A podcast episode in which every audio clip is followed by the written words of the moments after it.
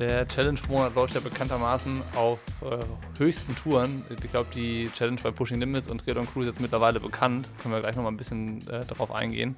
Aber es gibt in dem Zug ein neues WTF-Kochbuch, die Winteredition. Wir hatten letzte Mal dazu einen Podcast gemacht mit Dr. Zeller und Pia und ein Video mit allen, die dahinter stecken. Also auch plus Jana und Nick noch bei der Triathlon Crew.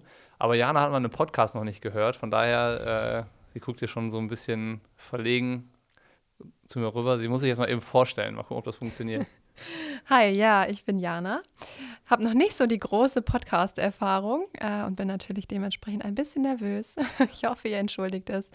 Ähm, ja, ich erzähle mal kurz, wer ich so bin, äh, warum ich bei Where's the Food dabei bin. Ich würde sagen, ich bin so der kreative Part bei Where's the Food. Ähm, gar nicht, um zu sagen, dass Pia jetzt nicht kreativ wäre. Natürlich erfordert die Rezeptentwicklung auch viel Kreativität, aber ich würde sagen, ich bin ähm, einfach vom Background noch ein bisschen kreativer. Ich bin ähm, studierte Kommunikationsdesignerin ähm, und ja, arbeite schon länger in dem Beruf und ähm, ja, als Nick dann die Idee hatte irgendwie zum Kochbuch, kam das so ins Laufen, wir haben darüber gequatscht und ja, war ja irgendwie dann schon klar, dass ich dann die, den Design-Part übernehmen würde und ähm, Pia ist dann natürlich von der Ernährungsseite dazu gekommen. Das war gar keine Frage. Und du hast auch eine Challenge am Laufen. Erklär die nochmal, weil dann haben wir, glaube ich, die Überleitung, dass Pia auch zu Wort kommen kann. ja, also äh, noch läuft sie nicht. Ähm, offiziell äh, mache ich bisher nur, nur die, ähm, ja, die Challenge von den Jungs mit, aber ab äh, Mittwoch haben wir jetzt gesagt, starte ich eine Darmsanierungs-Challenge. Ähm, und zwar habe ich da einen Darmtest gemacht und habe ähm, mal so geguckt, was habe ich denn so für Darmmikroben, ähm, was könnte man da noch verbessern. Und ja, habe hier und da so ein paar Beschwerden. Deswegen habe ich äh, gedacht, ich versuche es mal, diese ein bisschen zu bekämpfen. Und ähm, ja, das war so der Grund für den Darmtest. Und dabei kam raus, dass ich so, dass ich eigentlich ein gutes Ergebnis habe. Also ich habe irgendwie 71 von 100 Punkten. Darauf sind Pia und ich. Danke. Sind Pia und ich gestern auch schon äh, in, in einer kleinen Auswertung eingegangen. Da könnt ihr vielleicht nochmal gucken. Bei uns auf dem Channel, auf Instagram haben wir das gemacht. Und ja, was aber dabei rauskam, ist, dass meine Mikrobendiversität nicht äh, so optimal ist, dass da auf jeden Fall Luft nach oben ist und auch, dass die Schutzwand in meinem Darm äh, nicht perfekt ist. Und genau, das sind so ein paar Stellschrauben, die man verbessern kann. Und äh, genau daran arbeite ich jetzt dann quasi ab Mittwoch, ab dem 11.11. .11., ähm, für einen Monat. Mikrobendiversität. Pia, jetzt ist eine Stunde gekommen. Was ist das? Ähm, ja, Mikrobendiversität heißt nichts anderes als Mikrobenvielfalt. Das heißt, ähm, dann fangen wir einen Schritt vorher. Was sind Mikroben? Genau, das ist vielleicht wichtig für die Zuhörer zu wissen. Ähm, in unserem Darm leben ganz viele kleine Mikroorganismen, Bakterien könnte man auch sagen. Es sind nicht nur Bakterien, sind auch Viren und Hefepilze, aber ähm, vorrangig eben ähm, ja, im Darm sind es die Bakterien und die nennt man halt Mikroben, Darmmikroben, Darmbewohner. Nichts anderes äh, ist das letztendlich. Und da ist es halt extrem wichtig, dass man wie Jana schon gesagt hat, viele verschiedene Darmmikroben hat, also eine hohe Mikrobendiversität, Vielfalt, ganz einfach übersetzt. Genau. Wie komme ich da dran? ähm, ja, ich denke mal. einladen. Ja. Party ähm, schmeißen. Gut, 11.11. .11. passt ja ein. Genau, ja, wie komme ich da dran? Ähm, gute Frage. Ähm, ballaststoffreich essen wäre so das Erste. Also es geht natürlich über die Ernährung.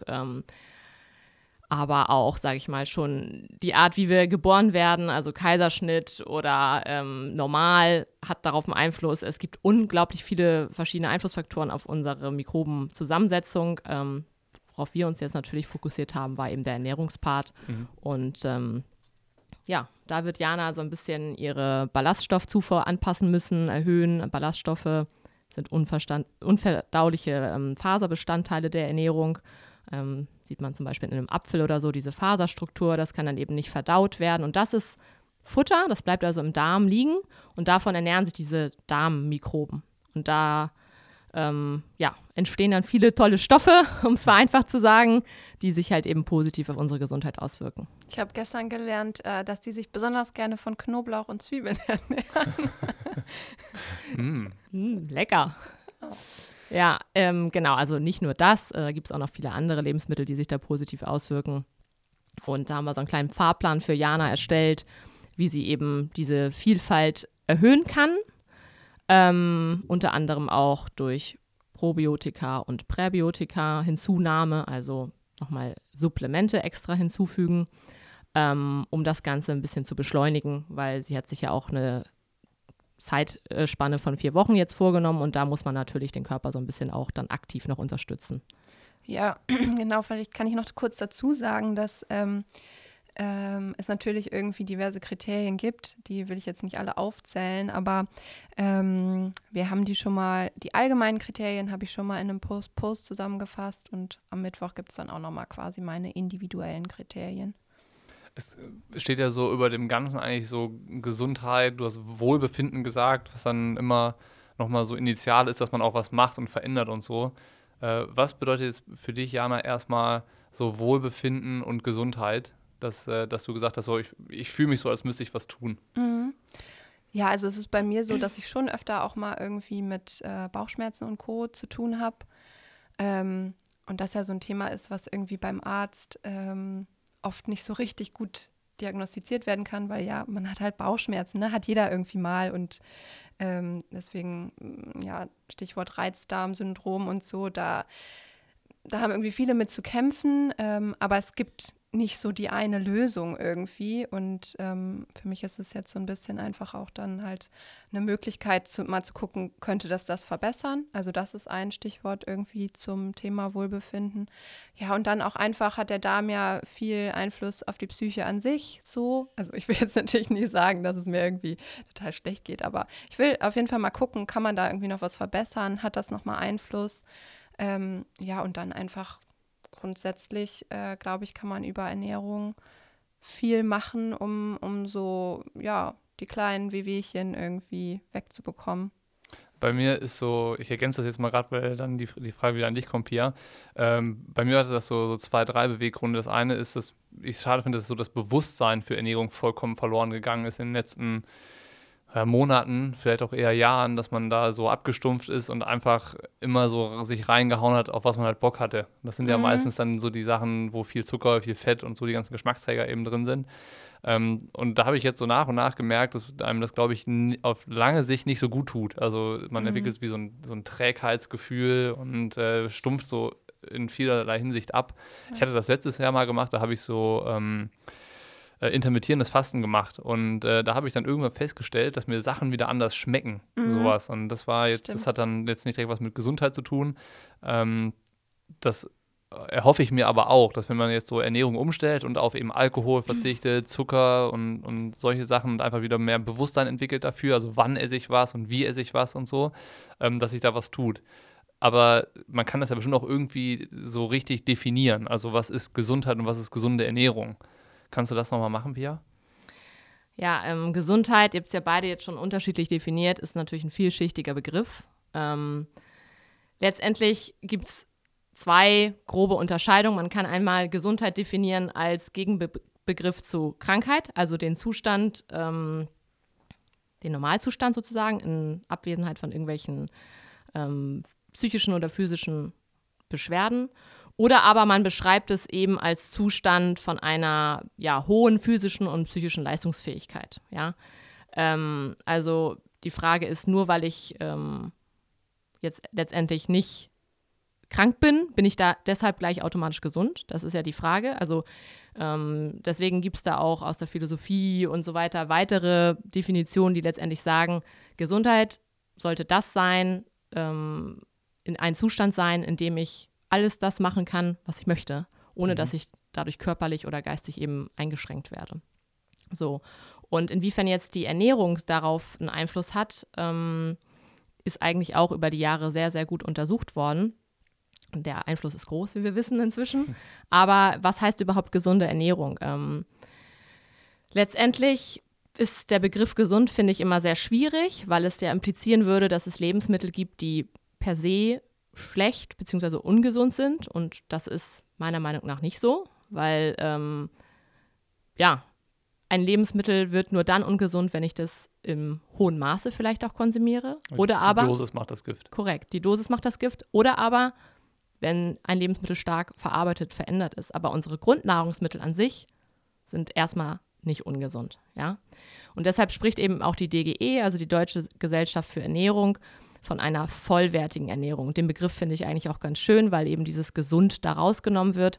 Es geht eben darum, ähm, im Sinne einer vollwertigen Ernährung die Lebensmittel so zu sich zu nehmen, dass sie in einem ausgewogenen Verhältnis uns eben die verschiedenen Mikro- und Makronährstoffe liefern.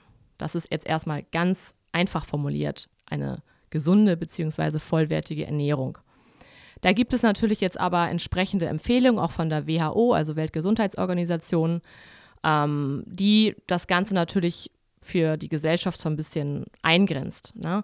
Du hast es eben schon angesprochen, Zuckerkonsum ist ein wichtiges Thema und da sagt man eben, dass letztendlich ähm, weniger als 10 Prozent der Gesamtenergie aus zugesetzten Zuckern stammen sollte. Ja? Das heißt, ähm, wenn du angenommen 2000 Kalorien zu dir nimmst, ich weiß, es ist wahrscheinlich im Durchschnitt mehr, aber das ist ein einfaches Rechenbeispiel, dann sollte, sollten nur 200 Kalorien deiner Energie aus zugesetzten Zuckern stammen, ja, mhm. maximal. Für weitere gesundheitliche Vorteile würde man sogar ähm, unter 5% eher empfehlen, ja. Und das Gleiche gibt es halt eben auch für die Fettzufuhr. Also man spricht da von sogenannten ähm, gesättigten Fettsäuren. Die sollten auch unter 10 Prozent der Gesamtenergie liegen. Ne? Und ähm, ja, so gibt es eben verschiedene Eingrenzungen, wo man schon dann sagen kann, okay, ähm, das sollten Bestandteile einer vollwertigen Ernährung sein. Und ähm, beim Zucker ist es ja auch echt so krass, der ist ja einfach überall drin. Ähm, mhm. Ich hatte schon mal äh, so eine Challenge gemacht, wo ich komplett auf Zucker verzichtet habe. Und ähm, wenn man sich dann mal die Zutatenliste anguckt, also in super viel Brot, Baguette äh, ist Zucker drin. Wir haben ähm, im Supermarkt, äh, in dem wir sonst halt gehen, einen einzigen Schinken gefunden, der keinen zugesetzten Zucker hatte. Also ja, das, ist, das ist schon enorm, was man da halt dann irgendwie so an verstecktem Zucker auch einfach zu sich nimmt. Und ich finde halt auch einfach schön an so einer Challenge, dass man dann einfach sein Bewusstsein dafür auch verändert und, und, äh, und halt einfach mal merkt, was nehme ich denn eigentlich alles wirklich zu mir und ja, wie, ähm, wie kann ich das besser steuern und was kann ich daraus mitnehmen ähm, für die Zeit danach irgendwie. Ja, absolut. Und es ist ja auch so, vielleicht, wenn ich da kurz mal zwischengrätschen darf, ähm, dass es eben auch nicht verbraucherfreundlich gemacht ist, weil auf den Verpackungen steht ja nicht nur Zucker, sondern Zucker hat ganz viele Namen. Das kann ähm, Glucose-Fructose-Sirup sein. Das kann ähm, letztendlich aber auch ein Agavendicksaft sein. Auch das ist zugesetzter Zucker. Das vergessen immer viele. Ähm, das ähm, ja, sind verschiedene Sirupe, ähm, Dicksäfte, ähm, ja, teilweise andere Bezeichnungen einfach nur, sodass es für den Verbraucher eben nicht gleich ersichtlich ist. Ja ich muss auch sagen, dass es nicht einfach ist. Also so sich bewusst zu ernähren oder dann eben vollwertig, so wie du es ja beschrieben hast, das ist auch schon mit mehr Aufwand verbunden, als einfach nur in den Supermarkt zu gehen und einzukaufen. Absolut. Also das ist meiner Meinung nach ein ganz großer Kritikpunkt, weil man hat schon ein bisschen fast das Gefühl, ähm, die Supermärkte oder Lebensmittelhersteller wollen fast, ähm, dass wir krank werden, weil letztendlich ähm, ja überall irgendwo was drin ist und keiner mehr einen Überblick hat. Ne? Also warum ist das so? Weil, kann man das sagen? Ja, also das, das kann man schon sagen. Ich meine, Zucker und Fett wissen wir jetzt, glaube ich, alle sind letztendlich Geschmacksträger. Also vor allem Fett ist ein Geschmacksträger und Zucker, ähm, ja, ist im Prinzip wie so eine Droge. Das kann eben abhängig machen. Ähm, da hat man auch im Gehirn ähnliche Mechanismen wie zum Beispiel beim ähm, einer Kokainzufuhr nachweisen können. Und von daher, ähm, ja, ist es ja logisch, wir sollen möglichst viel von den Produkten essen, möglichst viel kaufen und dann versetzt man diese Lebensmittel eben mit den zwei Nährstoffen, Zucker und Fett.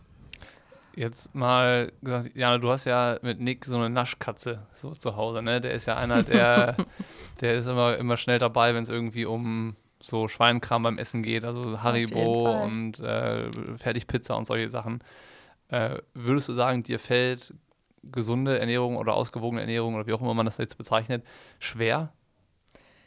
Also, ich muss sagen, ähm, bevor ich mit Nick zusammengekommen bin, ähm, war es schon so, dass ich das besser unter Kontrolle hatte.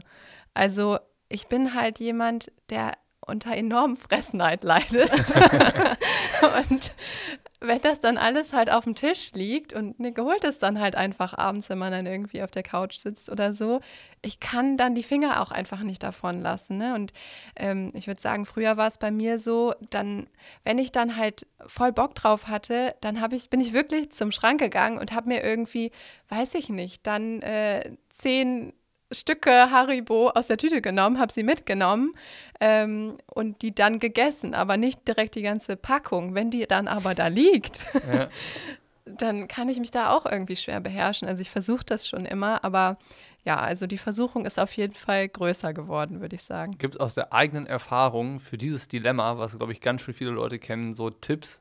Ist es dann einfach äh, hart sein zu sich und sagen, ich esse es jetzt nicht, weil das ist ja irgendwie der einfachste, aber auch irgendwie der, der dümmste Tipp so ein bisschen, weil ja, ich weiß es ja besser und ich sollte da jetzt nicht reinpacken, aber machst da eben dann trotzdem, weil es halt so schwer fällt. Äh, habt ihr oder, oder du äh, Selbstschutzmechanismen für sowas entwickelt? Ähm, ja, also ich würde sagen, es ist immer klug, äh, Alternativen da zu haben. Also, dass man ähm, sagt, man schneidet sich dann halt irgendwie einfach weiß ich nicht, ein bisschen Gemüse mit einem geilen Dip auf oder ähm, ja, bereitet sich insofern vor, dass man versucht, irgendwie dann möglichst wenig äh, in, in einem Energy Ball oder was auch immer man dann zu sich nehmen möchte, ähm, zu verarbeiten und das dann zu essen, statt halt den totalen Bomben so, ne? Mhm. Ähm, ja, oder halt es nicht zu kaufen, ist auch mal eine ganz gute Lösung. Also äh, das ist bei uns so, wenn wir es nicht da haben, dann holt es Nick halt auch nicht, so, ne? Kann er ja nicht. Ähm, aber ist aber, es dann nicht so, das kenne ich dann nur von mir, wenn es dann nicht zu Hause ist, ich ärgere mich dann abends manchmal, dass nichts da ist. Ja, deswegen ist es halt gut, dann eine Alternative einfach zu haben, ne? okay. ne? Weil klar, dieses Snacken ist irgendwie ja schon auch ganz nett dann abends vom Fernseher. Ja, ich habe da jetzt keinen wissenschaftlich fundierten Tipp, wie man das äh, besser angehen sollte. Tatsächlich äh, am besten nicht im Haushalt haben, weil ähm, letztendlich basiert das Ganze ja nur auf einem ja, Belohnungssystem im Gehirn, ähm, was da immer wieder getriggert wird. Sorry.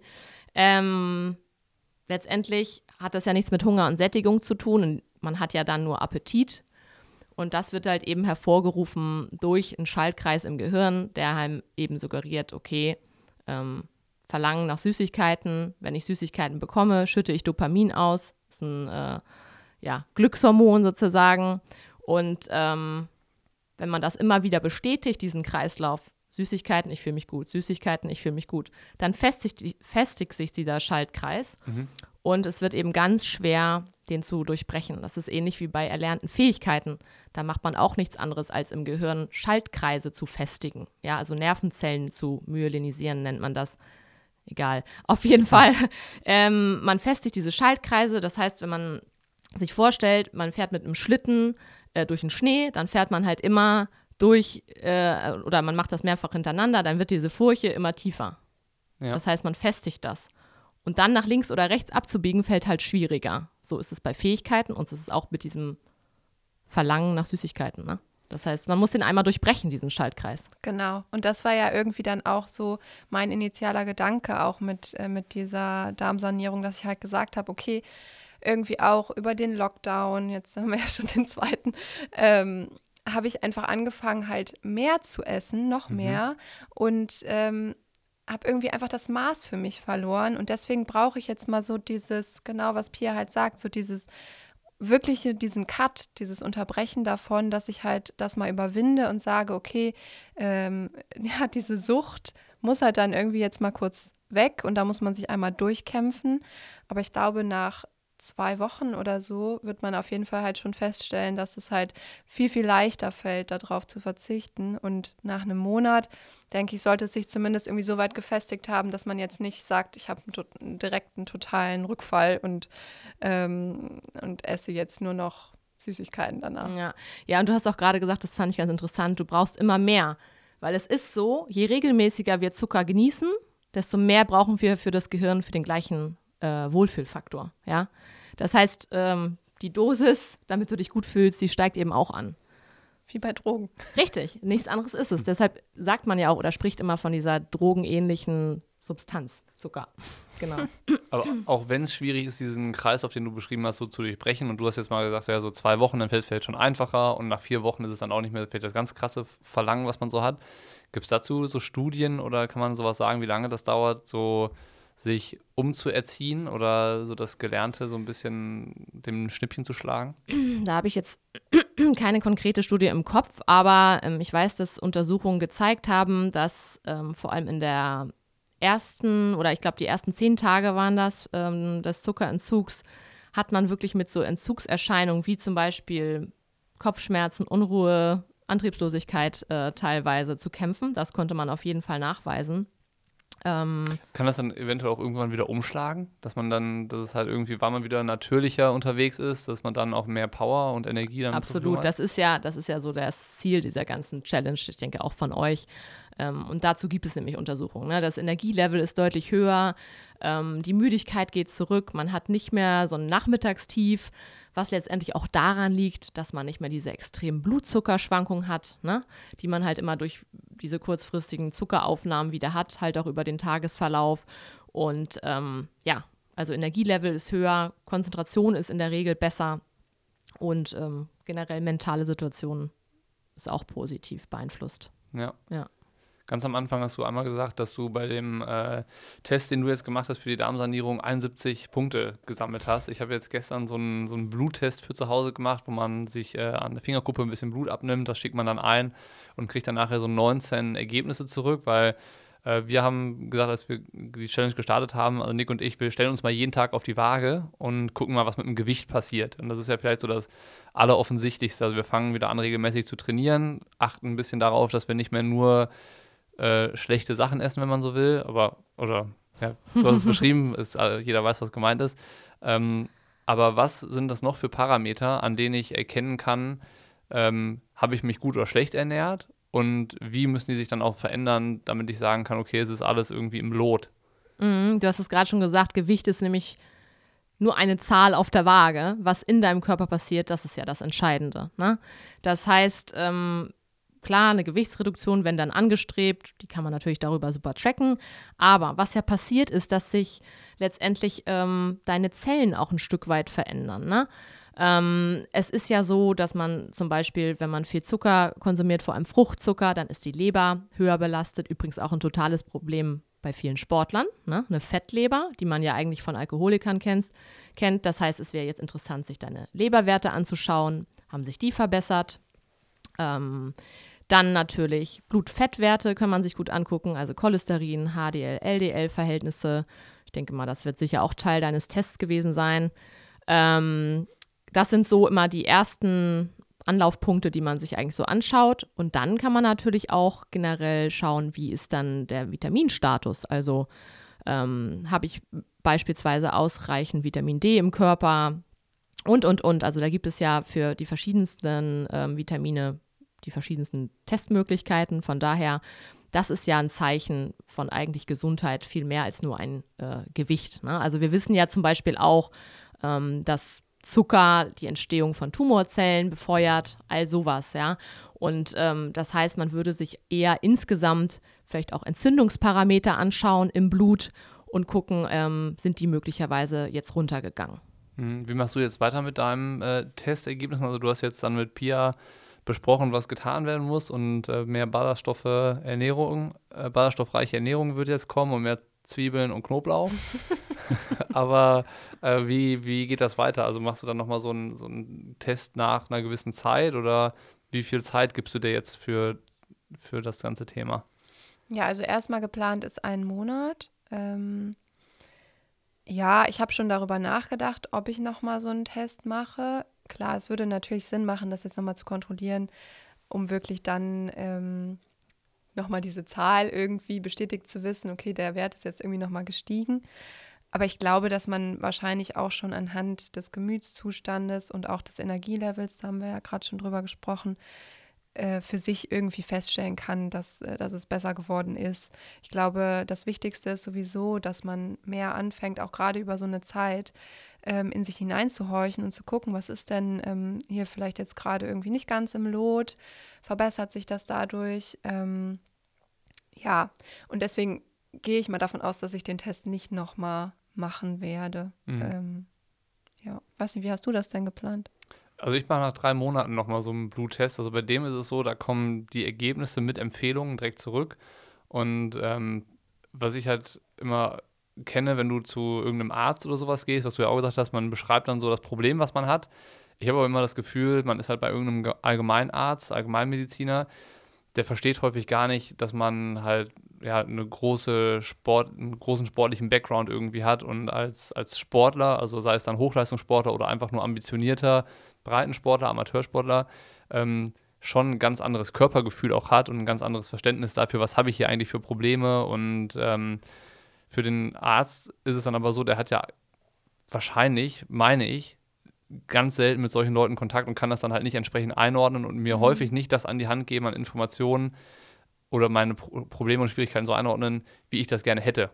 Und ähm, ich habe dann äh, so das Gefühl, also das war jetzt auch der, der Punkt, warum ich diesen Bluttest gemacht habe, ähm, dass man das so ein bisschen in eigene Hand nehmen muss. Also wie mhm. du mit deinem Darmtest auch. Ich, ich äh, organisiere mir selber die Werte, guck mal, welche Empfehlungen kommen da mit. Also laut dem Hersteller äh, ist es so, dass das schon eher an einer äh, sportlichen Zielgruppe sich orientiert, die Vorgaben, die da kommen. Ähm, aber auch da, dann vielleicht nochmal Pier, wenn wir da nochmal drüber quatschen könnten, ist es sicherlich interessant, wie unterschiedlich ist dann eigentlich das, was so auf einem Querschnitt der breiten Bevölkerungsmasse äh, für Empfehlungen ausgesprochen werden, im Vergleich zu dem, was eigentlich für Sportler gilt, weil ich glaube, das ist ja für uns eigentlich interessant. Ähm, mhm, absolut. Und es ist ja ganz anders. Vielleicht kannst du das, kannst das, kann man das einordnen? Auf jeden Fall, das kann man einordnen. Das erlebe ich selbst auch immer wieder, wenn man, wie du schon sagst, beim Hausarzt ist. Es gibt ja dann in diesen klassischen Blutbildern immer Referenzbereiche. Und ich finde es immer ganz interessant, dass man im Prinzip auch das Feedback vom Arzt bekommt, selbst wenn man sich an einem unteren Referenzbereich befindet, ist ja alles in Ordnung. Mhm. Was letztendlich die Ärzte oftmals nicht verstehen, in Ordnung ist für einen Sportler nicht ausreichend. Ne? Man will ja, dass das gut ist oder richtig gut, weil man ja letztendlich, ja, alle haben immer das Ziel, das Maximale auszuschöpfen an Leistungspotenzial. So. Und ähm, da ist eben, wie du schon richtig gesagt hast, oftmals kein Verständnis für, was brauchen dann eigentlich Sportler und wäre es nicht äh, besser, wenn dieser Wert jetzt auch höher wäre. Ne? Ganz einfaches Beispiel Eisen. Ähm, ich glaube, da brauchen wir nicht drüber diskutieren. Wenn man vor allem bei Frauen ähm, einen Wert am unteren ähm, Grenzbereich hat, dann ist das nicht in Ordnung. Also dann habe ich doch das Ziel, das möglicherweise zu verbessern. Ne? Und so ist, verhält es sich eben mit vielen anderen Parametern auch. Ähm, der Makro- und Mikronährstoffbedarf von Sportlern ist ein anderer als vom Otto-Normalverbraucher. Und das ist, glaube ich, ähm, ja, manchmal bei einem Hausarzt eben nicht so gegeben. Ich finde auch immer, wenn man beim Hausarzt ist, äh, wird man immer nur in Krankheiten irgendwie geklustert. Und mhm. nur wenn man halt wirklich irgendwie eine extreme Auffälligkeit hat, wird auch wirklich was gemacht. Aber ähm, manchmal wünscht man sich ja auch einfach nur so eine Einschätzung, okay, das sind mögliche Dinge, die du noch zu, tun könntest für deinen Fall. Ähm, nicht tun musst, aber ähm, so könntest du es ähm, unterstützen und dann kannst du letztlich selber entscheiden, ob du es machst oder nicht. Aber irgendwie habe ich immer das Gefühl, die ja, Ärzte wollen oft dann einfach halt so ein Rezept ausstellen und äh, fertig ist und, und so die, ähm, ja, dich in so ein Schemata F einordnen. Eigentlich ist es ja ganz interessant, wenn man es so zusammennimmt oder das jetzt mal versucht so zu ergänzen, was ihr gesagt habt, ähm, ist es ja so ein bisschen eigentlich der Wunsch nach Prävention. Also du hast gesagt, so ich will ja nicht, also man geht zum Arzt, wenn man krank ist, aber du hast jetzt nicht das Gefühl, dass du krank wärst und ich habe auch nicht das Gefühl, dass ich krank mhm. wäre und mir deswegen äh, jetzt auferlegt habe, ich muss jetzt mehr Sport treiben und äh, mich wieder besser ernähren, ähm, sondern das ist ja eher dann dieser Leist Leistungsanspruch an mich. Ich möchte irgendwie meinen Umständen entsprechend wieder besser performen. Also ähm, klar, ich war, hatte mal andere Rahmenbedingungen und konnte mehr trainieren, hatte mehr Zeit, besser zu werden. Das ist jetzt mhm. anders, aber jetzt so den, den Möglichkeiten, die jeder Einzelne hat, die will man ja verbessern. Und eigentlich müsste es doch sowas ja gerade gefördert sein, eigentlich, dass man halt nicht erst sich so lange schlecht ernährt, bis man dann beim Arzt landet und dann guckt, ja, was ist mit Cholesterin, was ist mit Fett und so weiter und so fort. Ja, das sehe ich absolut genauso. Und das Problem ist ja auch, der Körper kann eine schlechte Ernährung und viele andere schlechte Umwelteinflussfaktoren sehr lange kompensieren. Ne? Das ist ähm, also gut möglich, dass du erst in zehn Jahren merkst, okay, ich habe mich jetzt die letzten zehn Jahre ziemlich beschissen ernährt, mhm. sozusagen, ja. Ähm, und ja, das ist, finde ich, auch ein falscher Ansatz, wie ihr schon beide gesagt habt. Ähm, wer zum Arzt geht, ist krank. Ähm, das sollte nicht der Fall sein. Wer zum Arzt geht, sollte das Ziel haben oder ein Arzt sollte auch unterstützen, ähm, zur Gesunderhaltung beizutragen oder diese weiter zu verbessern. Ne? Und ähm, das ist so ein bisschen schade, dass das irgendwie in der klassischen Schulmedizin meistens nicht so der Ansatz ist.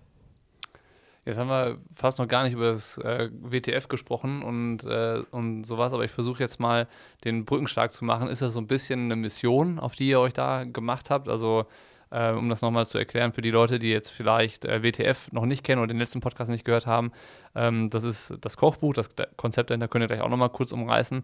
Und ähm, das wird bei Pushing Limits im Online-Shop äh, quasi ist das zu haben äh, und wir unterstützen das, weil, weil ihr halt super nah dran seid an uns.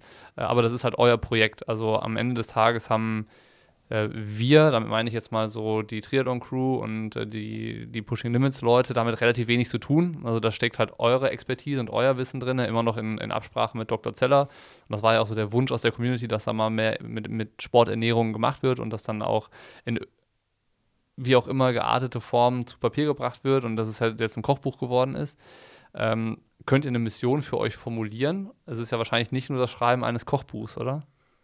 Mm, also mir fällt es jetzt schwer, das irgendwie in einen Satz zu bringen. Du kannst gerne weiter ausholen. Ähm, ja, also natürlich geht es vorrangig irgendwie darum, einem Sportler ähm, ja, Grundlagen an die Hand zu geben, wie er seine Ernährung anhand des Trainings steuern kann.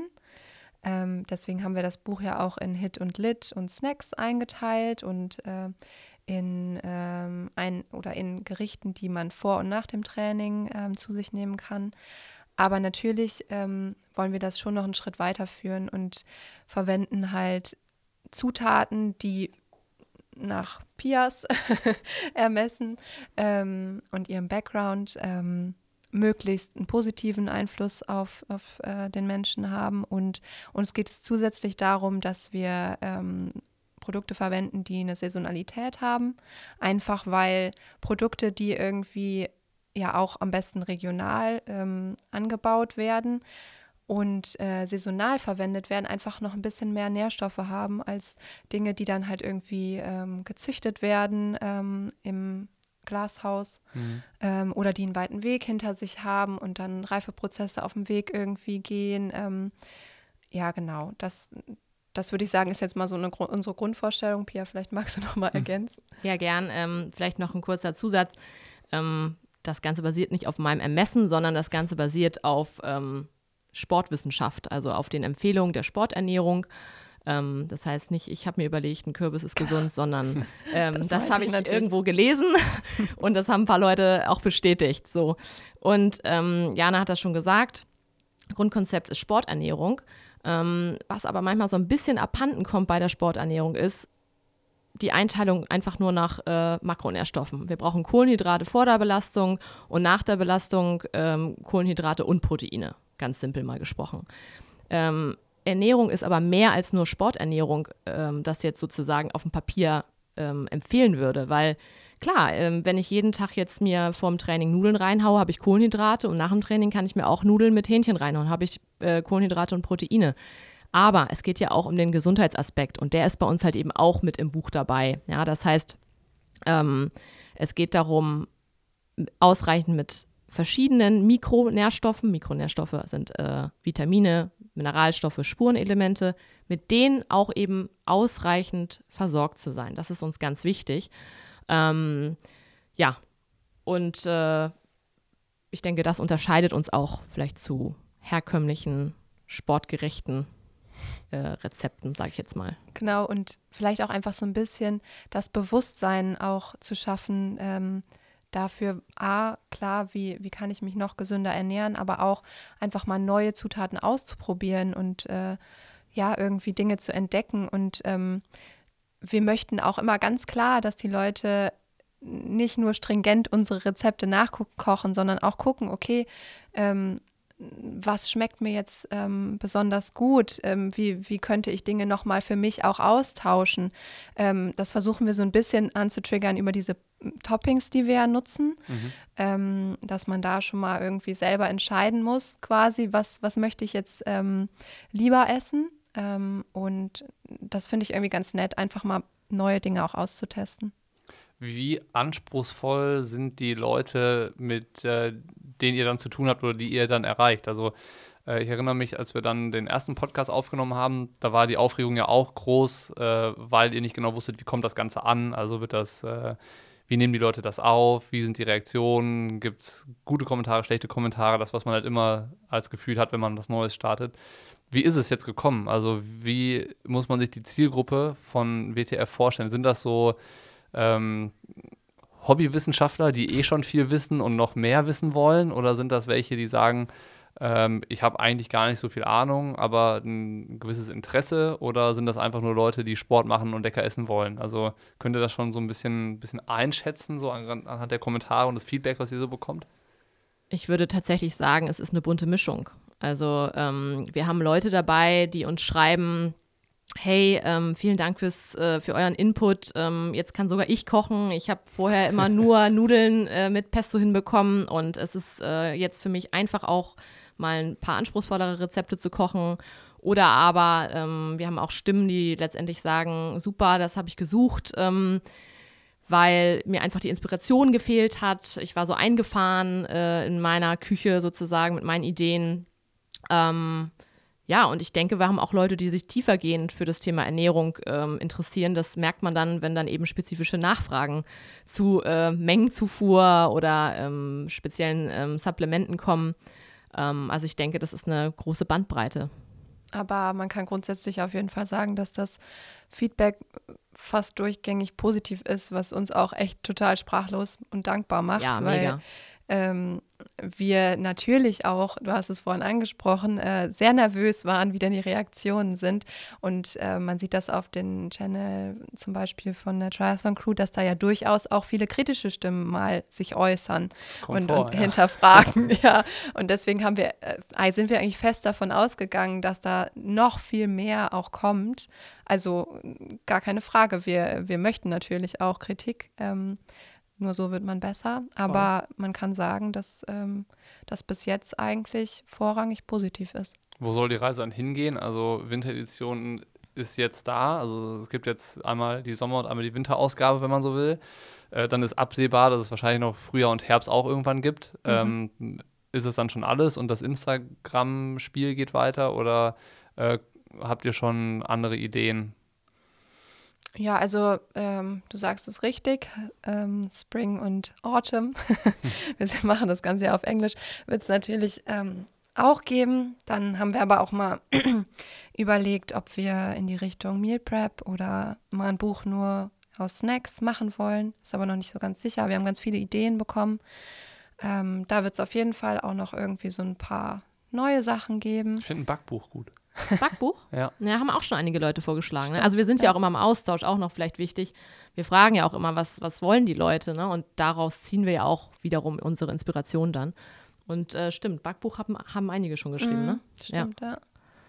Und was in dem, ähm, in dem Kochbuch jetzt drin steht, da habt ihr am Anfang immer so eine Art Einleitungstext, wo ihr nochmal ein bisschen was anderes beleuchtet und so. Und da war jetzt in dem äh, neuen ist eben Community so ein bisschen das Thema. Und äh, da geht es ja auch darum, äh, glaube ich, da dieser Verantwortung sich bewusst zu sein und da den Austausch zu pflegen, was du auch gesagt hast, ihr wollt das ja, ihr wollt auch Kritik, wenn sie angemessen ist, um, um besser zu werden.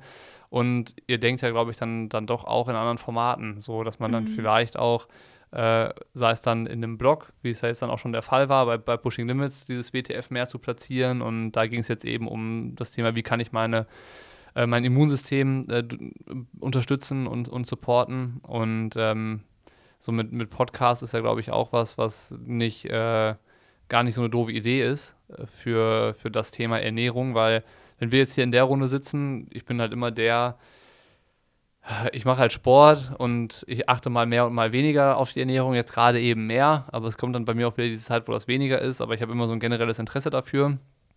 Ihr beide seid aber super in, involviert und seid da ja ganz anders dahinter. Ähm, und man kann halt in so einem Podcast, glaube ich, dann nochmal themenspezifisch viel weiter ausholen.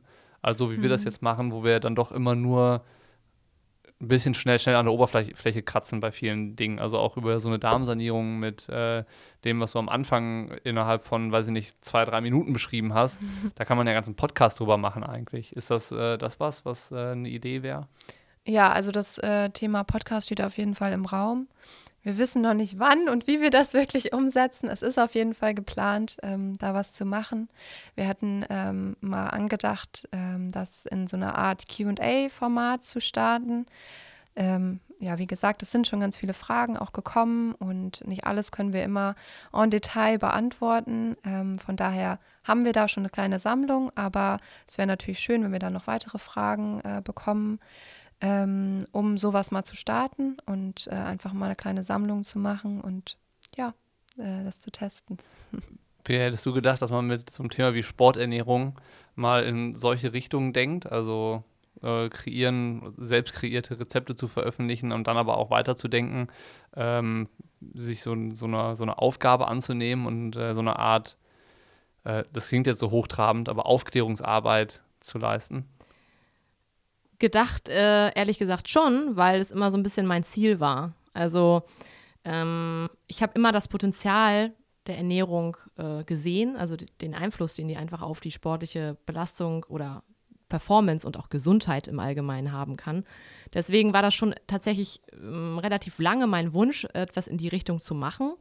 Ähm, dass es jetzt so gekommen ist, nee, also damit habe ich nicht gerechnet, vor allem jetzt auch in dieser sage ich mal, Geschwindigkeit, wie das jetzt in diesem Jahr abgelaufen ist, eben gleich mit zwei Büchern und dann die Community, dann, die auch stetig wächst, das habe ich mir ähm, eher so erträumt. Ähm, und äh, ja, jetzt ist man auf einmal mittendrin, aber es macht halt tierisch Spaß und es ist halt eben auch genau das, was wir wollen. Ähm, wir wollen eben Wissen vermitteln, wir wollen in Austausch kommen und ähm, ja, das Bewusstsein einfach da ein bisschen schärfen. Das ist unsere Mission. Ja, und wir können vielleicht auch noch sagen, wir haben irgendwie so viele Ideen, ne, ja. die wir noch unbedingt machen wollen, ähm, dass wir gerade auch einfach mal so ein bisschen für uns sondieren müssen, ähm, was ist denn jetzt wirklich die Priorität ähm, und, und ähm, was wollen auch wir wirklich vermitteln. Ähm, und deswegen, ja, überlegen wir an allen Ecken und Enden, was könnten wir machen. Ähm, und es wird in Zukunft sicherlich noch deutlich mehr Sachen geben es bleibt auf jeden Fall sehr, sehr spannend. Ich bin erstmal äh, gespannt, was dann in den nächsten vier Wochen äh, bei deinem Wohlbefinden Befinden sich getan hat. Äh, ja, das Dito. musst du dann sicherlich auch nochmal beschreiben. Ähm, du hast deine Empfehlungen und deine Ergebnisse ja mit Pia schon ausgewertet. Das werde ich dann wahrscheinlich, wenn meine dann auch nochmal machen, auf dich zukommen, äh, weil ich würde das auch gerne dann im, im Blog irgendwie veröffentlichen. Also was sind das für Werte, was wir jetzt so kurz umrissen hatten, nur dass die Werte schon mal so angedeutet aber was die auch bedeuten. Also was haben die für eine Aussagekraft, was, was haben die für einen Einfluss im Körper und so. Ähm, Gerne. Wäre dann irgendwie so eine Mischung aus Pushing Limits und WTF-Block wahrscheinlich am Ende. Äh, aber ich würde sagen, äh, so mit Challenge-Update hat auf jeden Fall funktioniert, um mal das Thema so Gesundheit, gesunde Ernährung einzuordnen. Äh, so das Darmsanierungsthema ist jetzt äh, hier neu dazugekommen, so ein bisschen. Mhm. Man hat das ja bei WTF schon gesehen, dass das kommt. Und ähm, bin mal gespannt, ob man äh, tatsächlich in zwei, drei Wochen das Gefühl hat, ich fühle mich besser. Weil jetzt nach einer Woche oder jetzt zehn Tage sind es, kann ich noch nicht so wirklich was erkennen, außer dass meine Waage weniger Gewicht anzeigt. ja, das, das, ist ja auch schon mal was, oder? ja, definitiv. Also, äh, danke euch und dann bis zum nächsten Mal. Ja, danke, danke dir. Ciao, ciao. Ciao.